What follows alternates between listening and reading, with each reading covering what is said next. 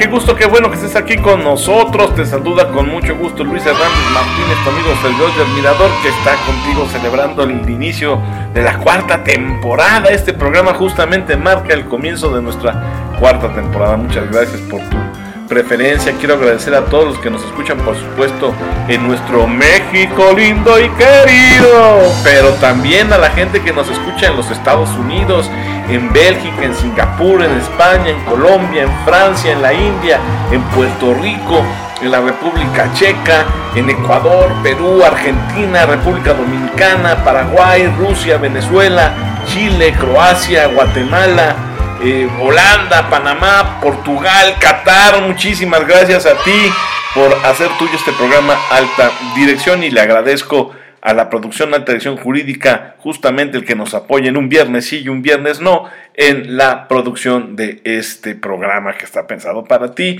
y para tu formación y mejor toma de decisiones. Justamente el programa de hoy tiene que ver con la cultura de la información y cómo esta incide no solamente en la formación de tu criterio, no solamente en la formación de la opinión pública, sino sobre todo en tu transformación como persona y profesionista. Hoy nos acompaña Jorge Carrasco, eres el director general de la revista Proceso y justamente con él estamos conversando acerca de este tema y la importancia que tiene para la sociedad mexicana y por supuesto, por supuesto, para la empresa mexicana en lo particular en esa función del periodista que, bien tocas, Jorge, entra dentro de la función del periodista crear una cultura de la información. Sí se podría también encargarle ese pues, trabajito al periodista, o, eso es una labor de cada ciudadano. Es, es una, la, función social del periodismo es, es esa, información. Tiene que ver también con algo que ustedes manejan a la perfección, que es el, el Estado democrático moderno. Hace rato decíamos que eh, cuando se funda Proceso, hace 46 años, eh, los términos de transparencia y rendición de cuentos, cuentas no se... Pero los cuentos. No, no, no, se planteaban, no estaban en el mapa. El Estado democrático moderno conlleva necesariamente estos dos elementos centrales, la transparencia y la rendición de cuentas. Eso define un Estado democrático. Por un lado. Por otro lado, los medios o los periodistas ejercemos un derecho humano fundamental que también define a los estados democráticos modernos, el derecho de acceso a la información y el derecho de estar informados. Entonces, transparencia, rendición de cuentas y derecho a la información son los que definen a un, a un Estado democrático moderno. Y en esa, esas son tareas permanentes en las que estamos trabajando todos los días. cuando estamos haciendo periodismo no, no, no pensamos en los términos, pero en los momentos de de reflexión es, es donde podemos explicar estas razones de ser de, periodismo. Luego, entonces, tenemos que, que crear una, una, cultura de la información. Nuestro, nuestro trabajo es ese, ¿no? Me acuerdo en los años 80, eh, como estudiante de comunicación, eh, uno de los debates era, bueno, los medios tienen que educar no, en fin, eh, no somos, no somos eh, instrumentos de educación formal, no, no, estamos, no, no, es nuestra función, pero sin duda que contribuimos a la formación de opinión. La formación de opinión justamente es uno de los elementos centrales para la participación de la vida pública. Eh, eh, hoy, bueno, tenemos otros fenómenos que es, la desinformación, pero bueno, pues tiene, tiene otras explicaciones. Y en ese esfuerzo por crear y construir opinión, Jorge, ¿cómo le ha hecho proceso los cambios generacionales? Porque digo, 46 años, decía ganar 20 años no es nada, pero 46 ya pesan, ¿no? Y en esos 46 sí han existido cambios generacionales, muy ah, distintos los jóvenes de hace 46 años a los de ahora. ¿Cómo le hace el proceso para estar vigente y seguir abonándole a la construcción de opinión?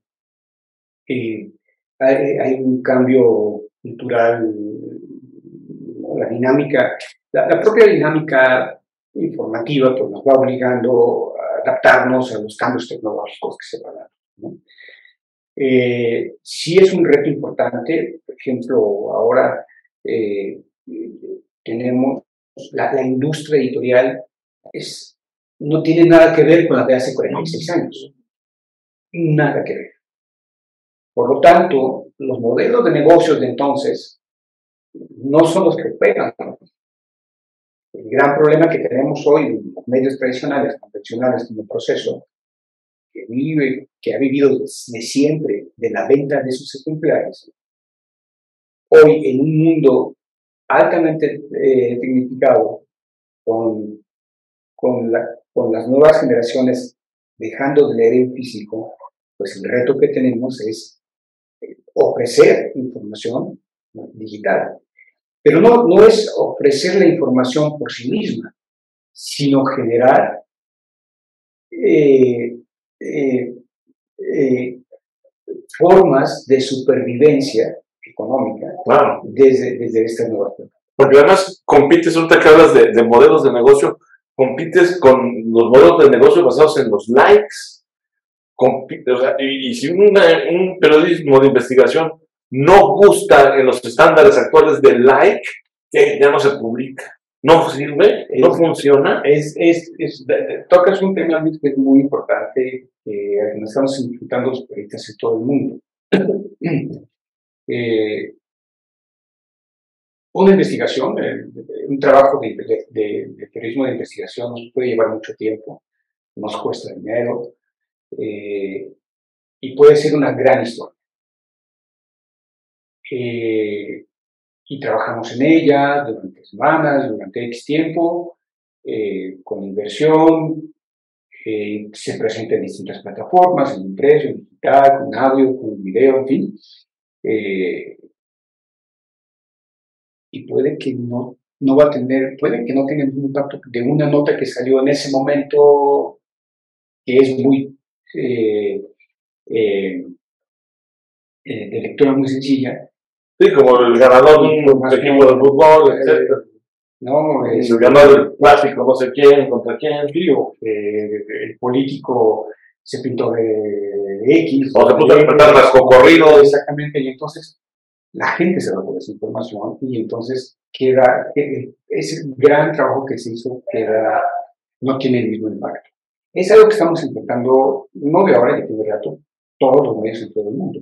Pero el reto justamente es eso, o sea, cómo mantener el precio periodístico al tiempo de conseguir la viabilidad de la Y has dialogado, no, necesariamente tú, pero eres la, la cabeza del proceso, o sea, en búsqueda de ese nuevo modelo de negocio, que como bien dices, no es solamente tu proceso, si son otros medios también tradicionales. Se han puesto a dialogar con sus grupos de interés, como por ejemplo los empresarios, para que entiendan la importancia y relevancia de conservar el periodismo de investigación y apostarle no solamente a verlo, sino que también a que se mantenga vía pues, la publicidad, donativo, qué sé yo. Es un tema central de, de la forma de hacer periodismo en México. Brevemente, el, el periodismo mexicano es relativamente joven dos, dos siglos de ejercer, pero de ejercerse hasta 1810, el primer periódico polígrafo de todo americano, en una hoja más de, de, insurrección, pero era una hoja volante más, eh, en un marco de, de, de, independencia. En estos dos siglos de vida del periodismo mexicano, una buena parte, la prensa ha estado controlada. En el siglo XIX, cuando llegaban los liberales al poder, eh, cerraban los medios conservadores y metían a los editores y a los periodistas a la cárcel. Cuando llegaban los conservadores, metían a los liberales a la cárcel. Ahí está documentado que hubo cerca de 400 procesos judiciales durante el siglo XIX en contra de periodistas. Ahí, ahí la historia del periodismo y derecho va de la mano. Pero lo mismo. era lo mismo con los liberales y los mismos. O sea, los liberales cerraban los medios conservadores, los conservadores cerraban los medios. Eh, vino una, la dictadura de Porfirio Díaz, la prensa absolutamente censurada, controlada. Hay un periodo breve de, de democracia, de democratización del país, un periodo de Madera, que es un suspiro, y se establece un régimen de partido hegemónico durante 70 años. La dictadura perfecta, ¿no? Dijo. Este... Y durante 70 años las relaciones prensa-poder en México fueron bastante... Tenía un gran sentido de perversión, porque había un gran control parte de ese partido hegemónico hacia la prensa. Y la prensa se dejaba consentir. Claro. Luego entonces, esto nos, esto nos explica la falta de medios fuertes en México, de medios independientes. Por eso el valor de un medio como proceso. Un medio independiente que nace independiente y, hay otro valor intrínseco que es muy importante. Decíamos que nace del golpe, como resultado del golpe del gobierno de Echeverría, de las postrimerías del gobierno de Echeverría al periódico Excelsior dirigido por Don Julio. A los tres meses surge el proceso, pero no surge en un ánimo revanchista, sino más bien lo que decíamos en un principio, con, con una altura de miras en el sentido de construir democracia en este país, desde el periodismo. Entonces, son muy pocos los espacios de libertad que ha tenido la prensa en México. Y en, esa, en ese contexto, los empresarios eh, han sido, mm, eh, les ha faltado compromiso a los empresarios para con el periodismo independiente. No olvidemos, por ejemplo, que en, este, en esta presión que hizo el gobierno de Echeverría al excepto de Don Julio, eh, el sector empresarial jugó un papel importante de boicot también. apoyaron a Echeverría. Apoyaron a Echeverría para que eh, Excelsior no tuviera publicidad. Eh, entonces, la, la, la existencia de, o más de la presencia de empresarios en el periodismo ha sido escasa. En otros términos, en México hemos tenido escasísimos empresarios periodísticos. Otra cosa es la existencia de empresarios que se dedican a otras cosas, incluido el periodismo. Claro, claro. Hoy tenemos grandes grupos eh, periodísticos que, además de una televisora, tienen hoteles, tienen equipos de fútbol. Exactamente.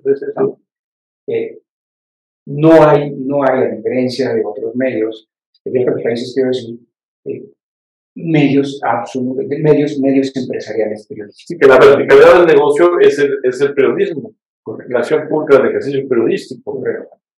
Y en ese diálogo, entonces, se prestan, tú sientes que se que porque también ellos han cambiado, o sea, ya no es el mismo empresariado de, espero yo, de Echeverría, Dios, ¿no? Digo, también han llegado los famosos emprendedores, ¿no? Este, el emprendedurismo social. Ha, cambiado, sin duda ninguna, hay, mucha más sensibilidad de, del sector empresarial a, la función, sobre la función que, que tiene el periodismo. ¿no? Algo que hemos eh, vivido en, México eh, desde la década pasada ha sido el, surgimiento de una intermediación social a través de, los empresarios. Eh, y algunas de esas, de esas intermediaciones han apoyado el ejercicio periodístico. Eso, eso, es así, pero esto ha sido como la dinámica eh, como resultado de la dinámica de la democratización que se dio en México. No, pero una voluntad genuina de apoyar el periodismo independiente. Digamos que, que, va en esta, en esta transformación. Eh, Digo, que se subieron a, la ola, ¿no? Inclusive ahí salpicaba el periodismo de investigación, pues bingo. Que hubo empresarios que entendieron realmente ah, qué bueno. el periodismo, pero insisto, no, no se ha traducido todavía en un fuerte respaldo del sector empresarial al, al, al, periodístico. Y yo entiendo también en la medida en que pues, tampoco los empresarios, o sea, los grupos de empresarios, decíamos hace rato, son de esos grupos de poder que muchas veces que quieren mantener. Sí, claro, claro. Pero vamos, no, no es excluyente. Yo, yo sí creo que, que una sociedad eh, dinámica puede permitir, una ciudad dinámica como, como, la mexicana, debe permitir este, esta convergencia entre un modelo de negocios empresarial con el periodismo, yo creo que es viable. Es, es algo que, que, se tiene que, que tiene que organizar. Y es, es decir, que el, sector empresarial sí, sí tiene, eh, podría tener condiciones de apoyar un, un, proyecto periodístico, bueno, no un proyecto específico, sino, sino de apoyar al periodismo en general. Sí, apoyar al periodismo en general y en lo particular al periodismo de investigación que nos ayuda justamente a que las eh, personas que están en los estadios, en las cúpulas del poder, sean transparentes, eh, sean honestos, rindan cuentas a la sociedad. Eso por un lado. Y por el otro lado, contar con un mejor periodismo, con un periodismo de calidad, robustecido, sin mordaza, con libertad, con un método, un periodismo honesto, ayuda a que construyamos una mejor sociedad y que los hombres y mujeres de vértice, no importando si encabezan una micro, pequeña, mediana, gran o multinacional empresa, tengan insumos intelectuales, intangibles para mejorar su toma de decisión. Y por supuesto, pues aquí el llamado es para todos los empresarios que no importando su tamaño, le apuesten a apoyar de diferentes maneras y formas al periodismo y muy en concreto al periodismo de investigación. Regresamos.